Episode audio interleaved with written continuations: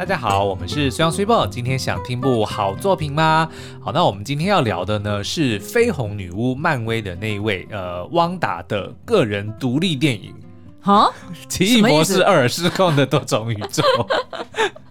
哎呀妈呀，那够啦！虽然虽然大部分的这个戏份的确是放在汪达变成绯红女巫之后对上面，对但是呢，其实我觉得呃，就奇异博士二他在处理双主角的这条这条铺，就是这条线算是处理还不错啦，嗯、就是等于是我们也可以看到奇异博士本人的一些。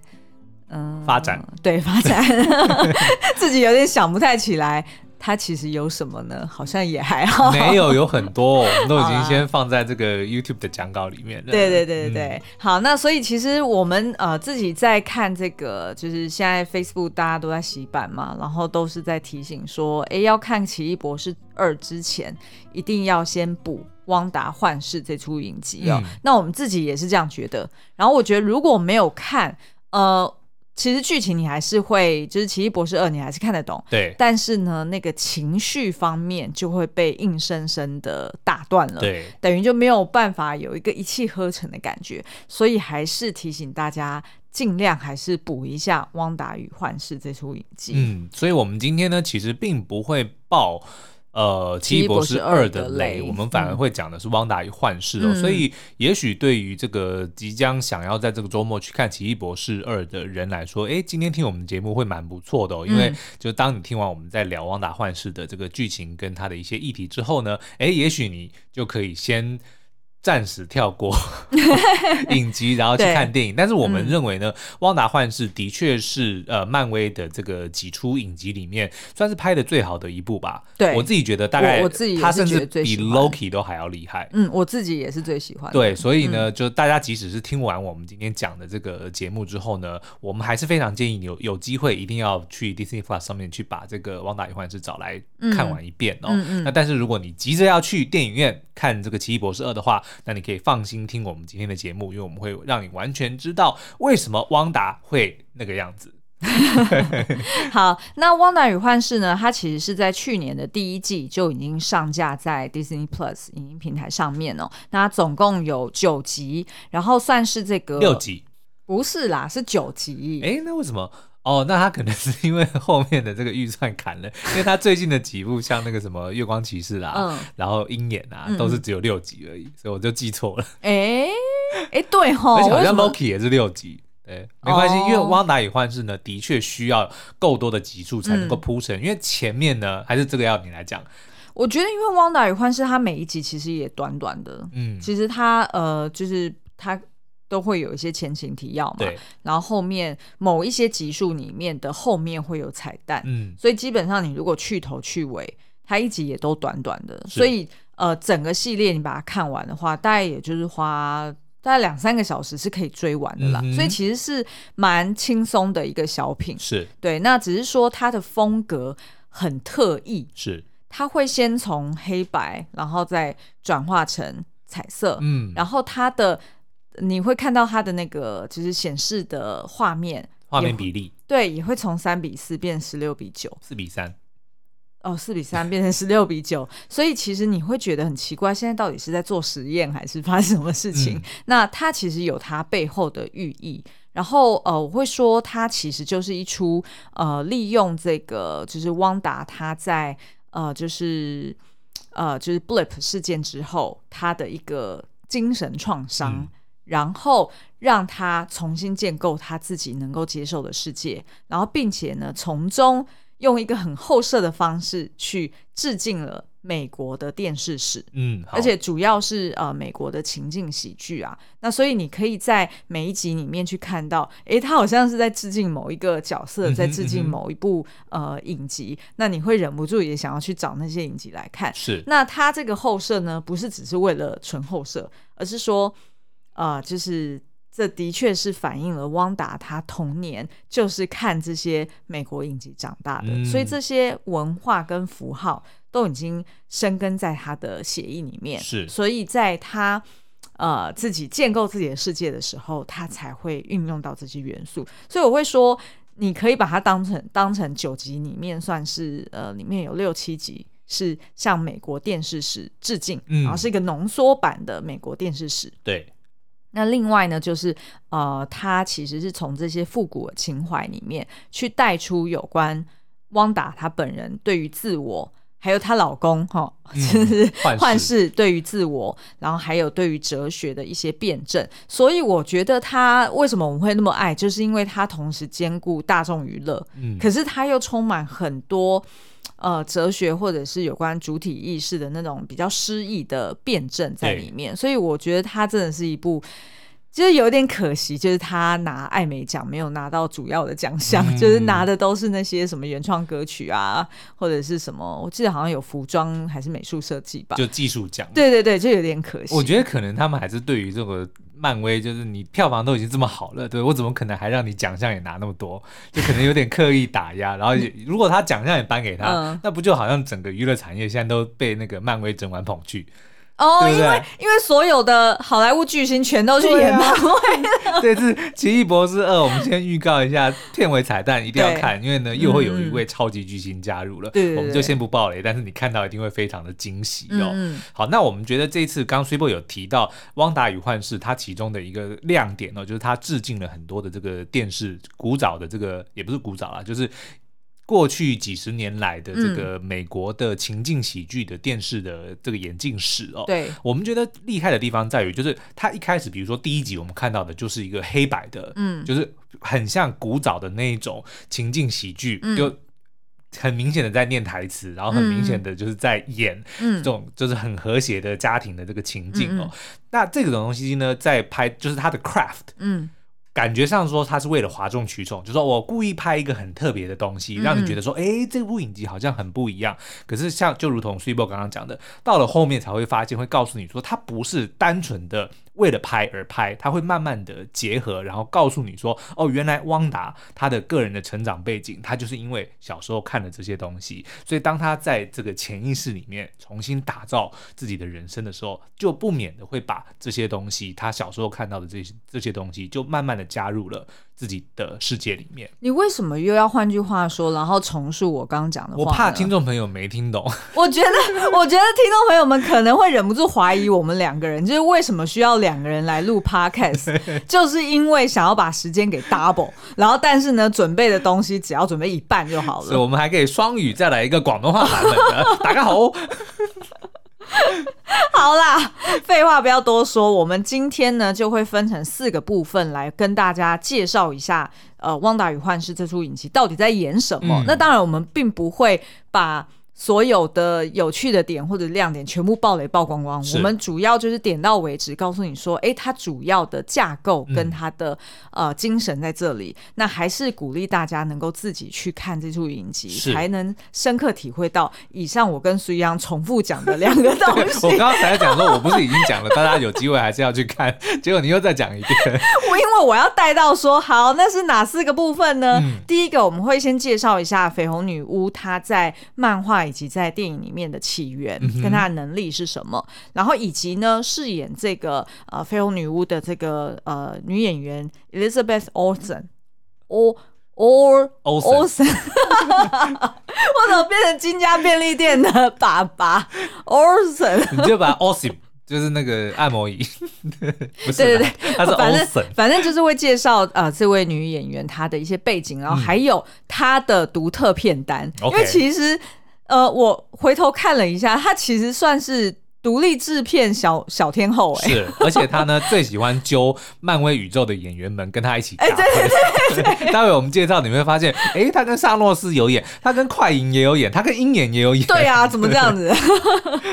好，然后呢，第二个部分我们就会来介绍，那到底这个影集在演什么？嗯、然后它里面的主要就是跟这个绯红女巫成为呃，就是最多对手戏的这个角色是谁？对。然后呢，在第三个我们就会去解析说，那。到底他为什么要做这么多的后设安排，嗯、然后去致敬电影史、呃电视史，是不是只是为了拖时间？就跟我们刚刚的开场一样，嗯、没有啦，他其实背后有很多深意。然后最后呢，就是那这出影集到底跟《奇异博士二》的电影有什么关系？嗯、就是他怎么带过去？会小小的爆一点点的，微微的，但是基本上只是告诉你说《奇异博士二》一开始的时候发生什么事情，嗯，然后跟这个汪汪达与幻视的关联在哪里？嗯、就这样。对好哦，那我们先休息一下，待会儿回来。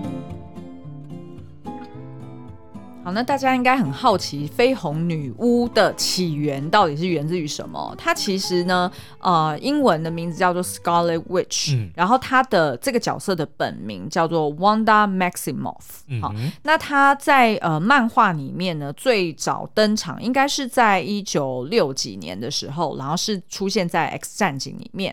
然后她原本呢，当然就是属于这个系列的主要角色之之一嘛。那但是因为版权的关系，所以后来就没有再出现。就是在 X 战警的系列电影里面，其实并没有这位角色。嗯嗯嗯。那所以呢，如果我们回头来看，就是绯红女巫她在呃电影里面正式登场呢，其实是在二零一四年的美队二，就是呃美国队长第二集酷寒战士里面，呃，她其实在片尾有客串。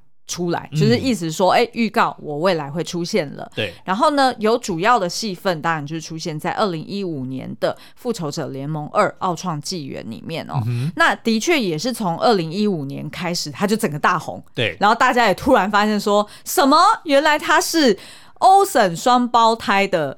姐呃的妹妹，Olsen 双胞胎，大家不知道有没有印象？但是呢，很早古早以前呢，美国有一个情境喜剧叫做《Full House》，嗯，欢乐满屋，呃，也有翻译叫《青春满屋》。哦、OK，好，嗯、那原则上就是一个一整个家庭哦，然后是由这个呃 Bob Saget 演那个男主角，就是最近过世的那一位知名的喜剧演员哦。那在里面呢，他有一对很可爱的双胞胎女儿，但其实里面是只有一个角色，就是一个小妹妹，嗯、就是他们轮流演，对不对？对，所以就是由这个他的两姐妹。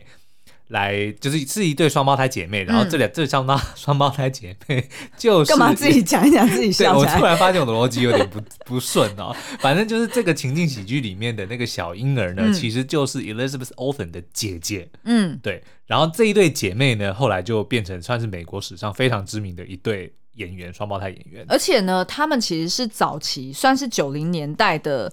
网红哦，对，因为等于他们常常就出现在街拍里面，嗯、就是那种以前我们看的那种少女的，就是 fashion 的杂志，常常就会拍他们哦，就是现在又穿什么样的双胞胎同样的款式，然后但是穿不同颜色，嗯、所以就常常会去关注说，哎、欸，他们好像对于时尚品牌的确是还蛮有 sense 的。对，然后果真如此，就是呃，这个 Olsen 双胞胎呢，他们后来也就成立了自己的。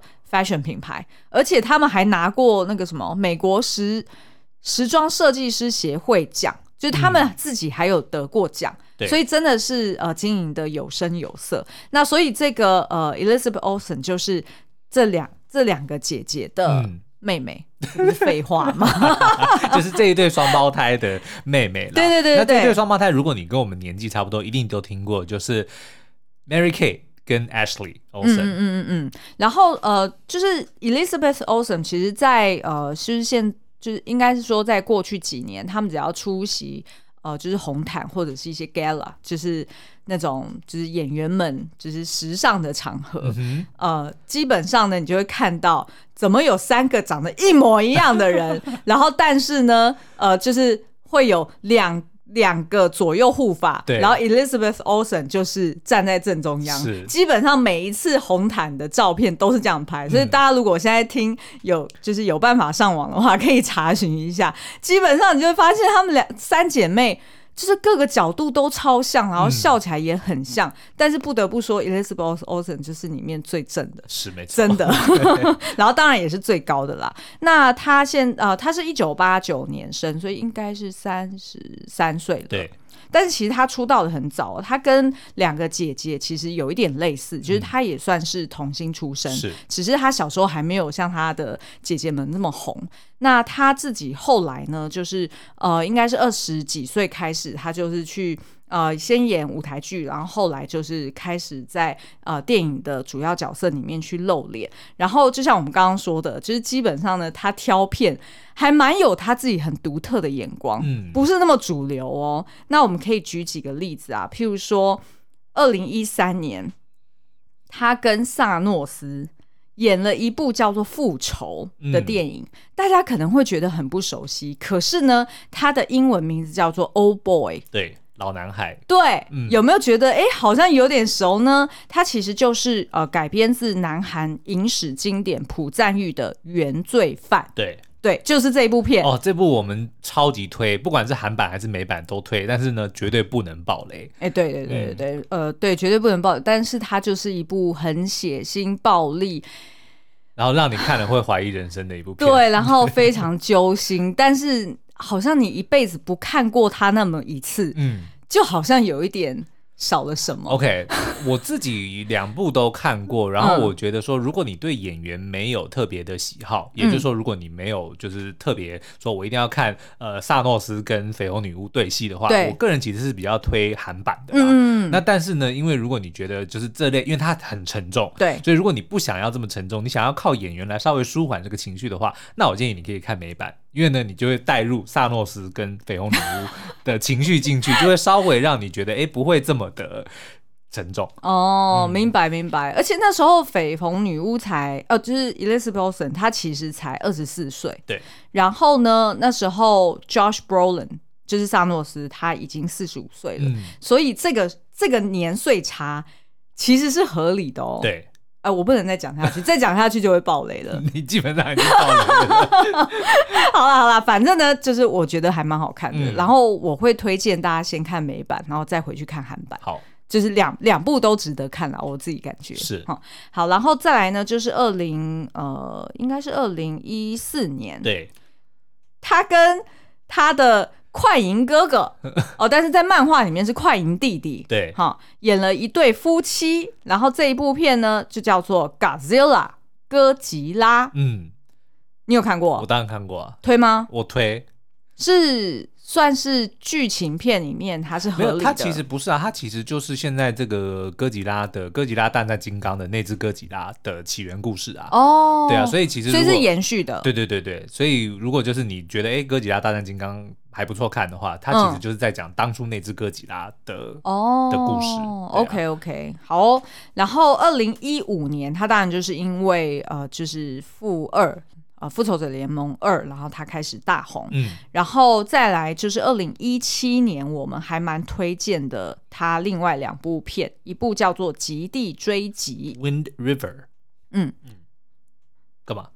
我等我等你介绍啊，因为跟你刚刚前面不就自己都讲的很开心，把我原本要留在这边的亮点，然后在 opening 全部讲完，然后还问我干嘛？没有，我只是因为有一些是不同国家的听众们，就如果我们只讲台湾的翻译的话，他们可能会不知道这是哪一部片，对，我要补上这个英文原片名，他们就比较好找。对，然后讲完之后你就要给你。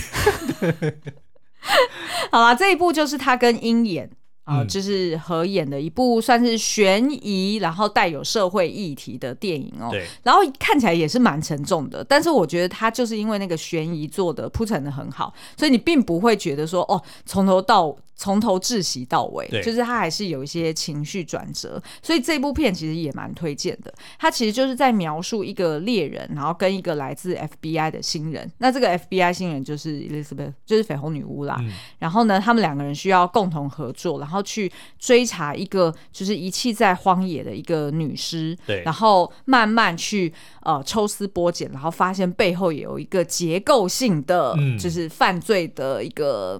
连锁对，一个阴谋。对，那这部片为什么我们说它跟社会议题有关呢？就是因为它是在讲原住民的谋杀案。嗯、那这个其实就美国原住民的的原杀案，呃，谋杀案啊。所以大家在看这部片的时候，才会意识到说，哦，原来在美国的社会里面有这样子这么一个事件。然后同一年度呢，他还拍了一部叫做《英格丽向西》，嗯，Ingrid Goes West。OK。这一部他是在演，他是一个 IG 上面的网红，然后但是就遇到了恐怖的粉丝，哦，所以他是网红，对，他是网红.对，然后呃，我自己还没有看过，但是我听说他的评价超高，是，那我觉得我们可以找来看看，好哦，就是听说他的那个整体的，就是有一点黑色，然后但是。呃，却又带一点荒谬的那种感觉，嗯、就是处理的很好，然后把这个就是大家想要在 IG 或者在社群平台上面获得大家的关注的这个心理状态描述的很好。那所以你会发现说，他其实即便是二零一五年就是加入了 Marvel 宇宙之后大红，可是呢，他。二零一七年就依旧还是拍一些就比较嗯比较非算是非主流的一些电影吧，就是感觉他自己也是蛮挑片的。对，而且其实大家会发现说，不管是在这个他在，当然我觉得以在。奇异博士二之前，他的在其他的的漫威作品里面呢，能够发挥的空间不是这么的大，因为毕竟他是超级英雄电影，然后都是大堆头，嗯，所以呢，他能够发挥演技的地方不多。可是如果你去看我们刚刚讲的这些片段的话，你会发现其实 Elizabeth Olsen 是一个非常厉害、非演技非常精湛的演员。嗯、那这一次呢，在这个奇异博士二 AKA 这个汪 汪达的独立电影里面呢，他就完全发挥了他的演技，嗯，然后呢，就延续了他在《汪达与幻视》里面让我们看到的多重面向的不同的演绎方式。嗯嗯，所以其实我当我知道《汪达幻视》没有第二季的时候，我有点。没关系啊，因为《奇异博士二》就是《汪达幻视》的第二季，啊。我知道，但是因为那时候就是是在发生在这礼拜三上映前嘛，所以我后来这礼拜三看完之后就哦，就是 relief。对对对，而且搞不好还会有第三季的内容。对 对对，对，对。好，那接下来呢，我们就要来介绍那这个汪达幻视到底在演什么哈？那我们先从他这个时空背景，然后跟到底发生了什么事情开始好了。那他其实呢，就是设定在就是复仇者联盟终局之战的弹指事件之后。那这个汪达他其实呃那时候是被。就是等于他就灰飞弹指了五年，对对对，他灰飞烟灭了，嗯、然后五年之后他被复活了嘛，对吧？就是那是的，就是整整个事件哈。那但是呢，幻视当时死的时候，他是被硬生生拔掉他头上的，而且心灵宝石。幻视嗯，为什么对这个汪达的打击这么大？嗯、是因为他在他面前死两次。嗯，汪达，因为他们那个时候大家应该还记得，就是为了不要让萨诺斯取得所有的无限宝石，嗯、所以呢，这个幻视就央求。那个汪达去把他头上的那颗心灵宝石消灭，对，那个但是这代表就会杀死他，所以他也这么做了。可是没想到，当他把这个心灵宝石销毁、销毁，然后亲手杀死了自己的老公之后呢，萨诺斯拿着时光宝石倒转时空，让这个幻视复活，然后再亲手把他的这个宝石从他的额头上拔掉。所以换句话说，幻视在汪达面前死了两次，这个对他来说真的是超大的打击，而且等于是说让他一开始他忍痛杀死自己。心爱的人等于是白费了，对没有任何的意义，对，对，对，对，对，反而让她老公死两次。嗯，好，那所以呢，她就是呃，就等于是说自己复活了之后，嗯、然后发现呢，幻视他就是被呃，就是一样被这个天剑局给就是。想要把它再处理成另外一种武器嘛，嗯、就是在呃处理幻视的残骸，所以他在悲痛之下呢，就是汪达他就来到了这个美国的郊区，叫做 Westview 的一个西景镇上哦。因为当初他就是发现说，哎，她老公就其实在这边有留一块地，嗯，然后他就决定说，他来这边想要建立自己与世无争的一个小家庭哦。那所以呢，他就用他的能力，他的魔法哈。然后就建构起这个家庭，然后这个家庭呢，它是从一个就是你看到六角形的一个能量的立场，嗯、就是你会发现，哎，就是他很像他以前在电影里面使出了那个红色的，就是那叫什么红色的半圆形。哦，你说那些丝嘛？哎，对对，那些丝，我也不知道怎么，我不知道怎么描述它，描述的有一点像蜘蛛丝。反正 anyway，就是他的那些魔法的能力哦。那所以呢，就把这个能量场不断的往外推进，然后最后就涵盖了整个西井镇，嗯，甚至还有一度呢，是把这个在旁边去窥探的这个呃天剑局的基地也都吞了进去。那汪达他使用的这个能力呢，原来就是在影集里面有交代的，叫做 Chaos Magic，嗯，就是一种混沌魔法。对，好，那呃，它算是这个魔法可以去扭曲人的 perception，是就是人的认知能力，然后扭曲现实，然后可以去操控别人的心智跟行为。嗯，也就是说，在呃，你一开始在看这个影集的时候，你所看到的那些。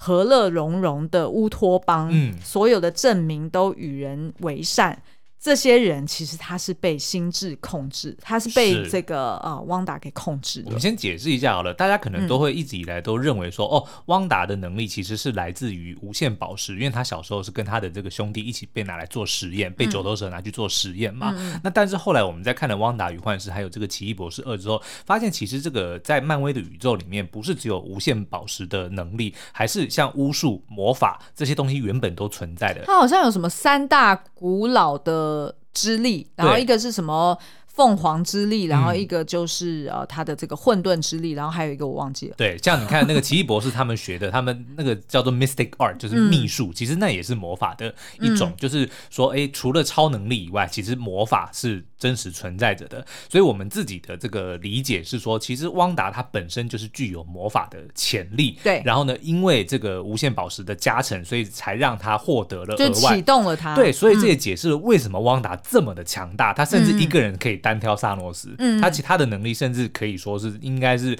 复仇者联盟里面数一数二的强大。嗯、那很多人就想说，那他也只不过是一颗宝石，嗯、所以。现在看来，其实并不只是这样，而是他原本就有魔法的这个潜能。嗯嗯嗯。那所以呢，呃，就是他后来就在影集的后面呢，就是当然就交代了说，原来我们大家一直以来在看的这些，不管是呃汪达跟幻视他成立了小家庭，然后后来还生了孩子，然后呃，就是他的镇上还遭遇了不同的打击。嗯。那其实这一连串呢，其实基本上是。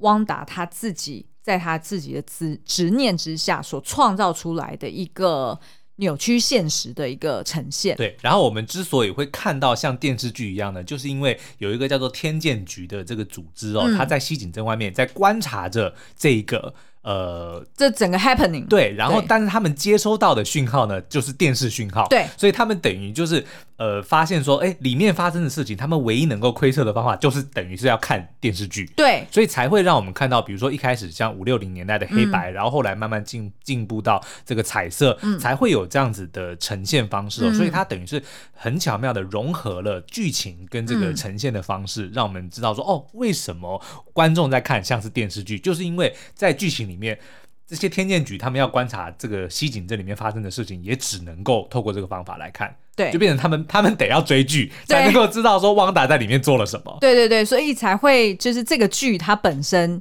就跟对，就跟我们看到我们讲这出剧的时候，我们叫它《WandaVision》，就是汪达与幻视嘛。嗯、那事实上，他在这个电视本身就是天剑局，他在看的时候也叫做 WandaVision。对，那大家知道，就是他那个 Vision 就是 Television 的那个后面的那个字根，嗯、所以它其实概念就是意思说，哦，这是一个实境，呃，这是一个情境节目。情境秀对，对，然后是一个电视节目的概念。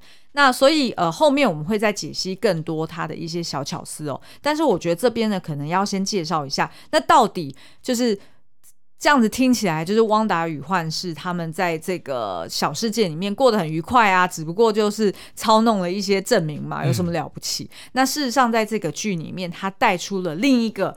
新的强大的一个反派角色，嗯，也就是呃一个古老女巫叫做 Agatha Harkness。嗯哼，那这个 Agatha 呢，她是由 Catherine Hunt 她所饰演的。那呃，她一开始呢是埋伏在汪达身边，然后作为她一个很八卦、很好管闲事的一个邻居，叫做 Agnes。那但是呢，这个 Agnes 她慢慢就露出了她的。呃，那叫什么狐狸？对，然后他的狐狸尾巴哦，原来呢，他就是因为远远的感受到说，哎，怎么在这边有人在使用混沌魔法？嗯，那因为这个女巫呢，她曾经在十七世纪。啊、呃，使用了这个黑魔法，然后被呃其他女巫集体审判。那她当场也把其他女巫都杀死了。对，那所以她其实是希望能够借由其他女巫的能能力跟法力去吸取之后，让自己能够更强大。嗯、所以她其实是有在休息，继续修习这个黑魔法的。对，所以她感受到呃汪达他在正在使用混沌魔法的时候，他就很想知道说，哇，你是怎么弄的？怎么可以就是把你的能量场变得那么大？然后甚至是用你的心智去控制那么多的人配合你演出，于是他才决定说：“哎，他要化身成其中一个小角色，然后埋伏在汪达身边，那配合汪达演出哦。那当然到了后来，就是他觉得说：哦，是时候了，他就是揭露他的真实身份，然后他要逼迫汪达呃。”告诉他他怎么去使用这个魔法的。但是呢，最后这个 Agatha 还是就是失败，然后不小心让这个汪达学会使用黑魔法的咒语啊，然后最后呢，自己的法力被对方给吸走了，嗯、然后他就被洗脑成为一介平民，然后留在这个小镇上了。对，但是呢，就是让我们大家都很期待，就是这个 Agatha 呢，他日后会有一个衍生影集。就叫做 Agatha Harkness 家族，嗯，对。然后为什么我们会觉得那么期待？就是因为刚刚有提到，她是由 Catherine Hahn 所饰演的一个角色。那 Catherine Hahn 呢，她算是好莱坞最称职的闺蜜吧？是，就是你从所有的那种呃爱情喜剧里面都可以看到她作为最主要的第一配角，嗯，然后永远都是那种女主角的好朋友。哎，对对对，然后有一点点，有一点点。傻大姐、啊、对八卦傻大姐，然后有点好管闲事，然后就是那种很刻板印象的她，嗯、就很好的被运用在《汪达与幻视》里面了。那她其实有出现过，譬如说《绝配冤家》里面的她的女主角的同事，然后还有《全家就是米家》的另外一个就是很传统的家庭，好、嗯，反正就是他们在就是路上遇到的。对，然后还有《阿姐万万岁》里面其中一个阿姐。对对对，就是其中一个妈妈啦，一个人妻。对，然后呃，他我觉得还有另外一部作品我有看过，就是二零一八年的《非孕私生活》，嗯、然后就是在演一个想要求子，然后但是一直没有办法怀孕的一个作家角色。我觉得他演的非常好，是就是呼应你之前讲的，就是喜剧剧演员，演员都是戏精，对，真的很厉害。嗯、那所以非常期待他接下来的衍生影集哦。好，那所以呢，最后呢，我们想要带大家看一下，为什么前面我们说这是一出用情怀去带出辩证或者带出哲学思考的一个剧中剧。我们从几个角度来讲好了。第一个呢，基本上你就想象这整出影集，也就是呃，天剑局正在跟我们观众一起看的。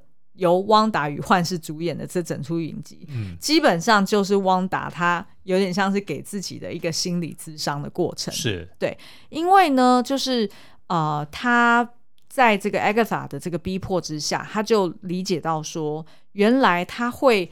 演出一下，演出黑白的家庭主妇，一下又演出六零年代的那种，就是在社区里面就是交朋友的那种人妻。嗯、为什么他会去扮演这些很刻板的女性形象角色？就是因为这些美国影集跟戏剧节目都是他小时候跟他爸爸妈妈一起收看的节目。嗯，因为他们家好像他爸爸是专门贩卖，就是这个美国的这种。DVD 或者是录影带的这个小贩，所以他们家其实有非常多这些内容，然后他们每天最快乐的时候，也就是一家人一起在收看这些节目。嗯，所以他其实对于美国，或者是他对于所谓幸福美满的家庭，嗯，是比较片面的。他就是觉得第一个就是像他们自己家一样，对，就是一家人坐在一起，然后看电视，嗯，哦，然后很和乐。然后第二个呢，就是他以为就是。作为一个呃成功或者称职的老婆，或者是一个对贤妻良母，就应该是这样的形象，嗯、所以他就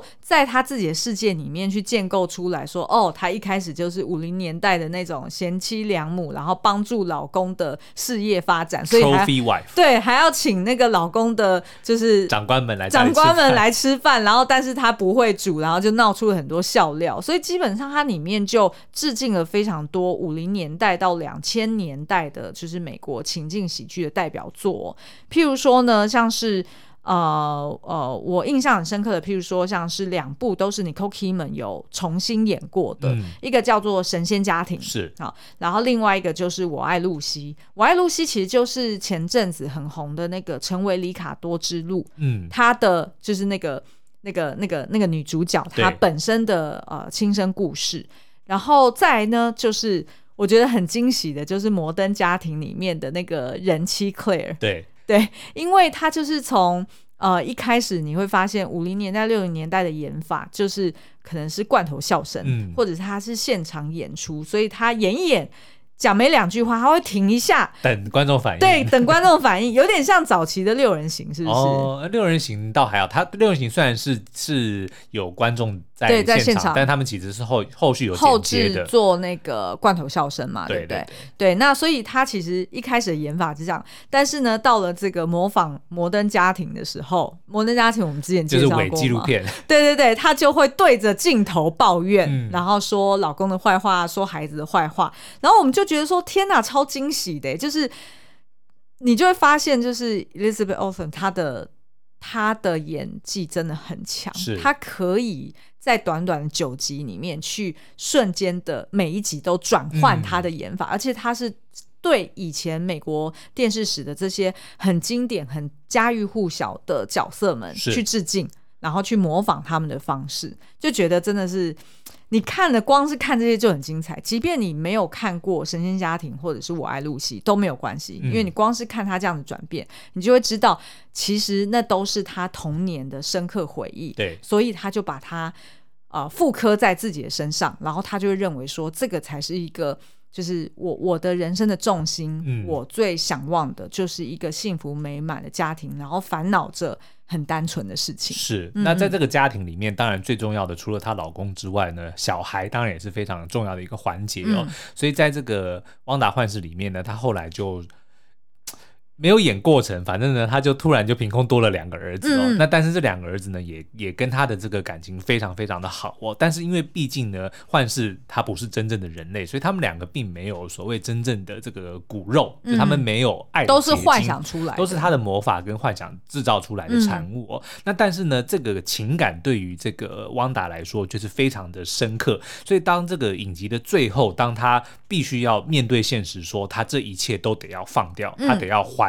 这些证明们，就是让一切恢复原状，就要跟他的不管是创造出来的幻视，还是他创造出来的这两个儿子道别的时候，那一种锥心刺骨的伤，的确是非常的痛。嗯，那也后来这这一个情感就延续到了《奇异博士二》里面，也才会让我们知道说，为什么他这么执念的想要去。呃，就是做他在《奇异博士二》里面去做的事情，我还不能爆雷，对，所以才很多人留言说，嗯、根本就是妈的奇幻宇宙，是，因为就是强调母爱的伟大嘛，对，对。但是我觉得最后我想要补充一个，就是呃，我觉得在呃《汪达与幻视》的这个影集里面，除了我们刚刚讲的，就是大部分的剧情跟重心都是放在汪达本身身上，嗯，但是呢，我觉得。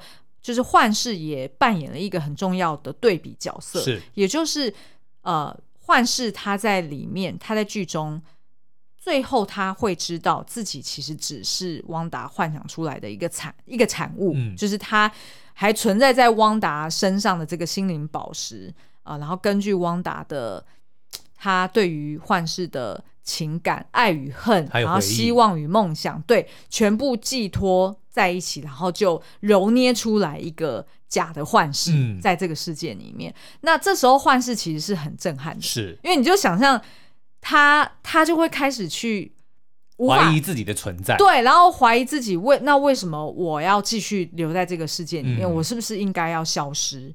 但是呢，在这个这个过程中，呃，剧情又铺成了另外一个白幻视出现。嗯，然后他们两个一开始，我本来也以为就是让红白幻视对打，对，然后就 射一射镭射光束，对对对，然后其中一个赢了。对对对，就这样。但是我觉得剧情很巧妙的是，它不是让他们去直接的肢体对打出来分一个胜负，嗯，而是让他们最后是用很符合他们。呃，作为这种哲学家、哲学家的 形象，然后去辩证呃一个叫做呃特修斯悖论哦。嗯、那我这边就不呃，我们可以稍微提一下啦，就说如果有一艘船，嗯，那它因为这个年久的问题哦，就开始慢慢的。损坏，所以呢，人们就开始去替换这个船上面的一些木板啊，或者一些材料。嗯、但是随着时间过去呢，所有船上面的木板啊、材料啊，都已经被替换过了，都已经不是原本当初那艘船上面的材料了。那请问这艘船还是不是原本的那艘船？嗯嗯嗯。嗯所以呃，因为白幻视他接收到的指令就是要去杀掉幻视。对。那然后白幻视呢，就是天剑局拿着幻视的残骸去重新塑造出来的。对换句话说呢，它具有幻视的躯壳，对，但是它没有幻视的灵魂、跟回忆、跟情感。嗯嗯嗯。嗯嗯嗯，所以呃，但是呃，红幻是刚好跟他是他有这些情感、有回忆，然后有感受，但他却没有真正的躯壳。嗯、对对对，对那所以这时候就提出了一个论点：你接收到的指令是说要杀掉幻视，嗯、那到底谁才是真正的幻视？对，因为你如果要去执行这个指令，难道你是要杀掉自己吗？嗯，对。所以呢，嗯、答案就存在食神里面啊。争什么争？掺在一起做撒尿牛丸就好了，啊，对不对？争什么争？红幻红白幻视掺在一起就好了，就变粉红 幻视。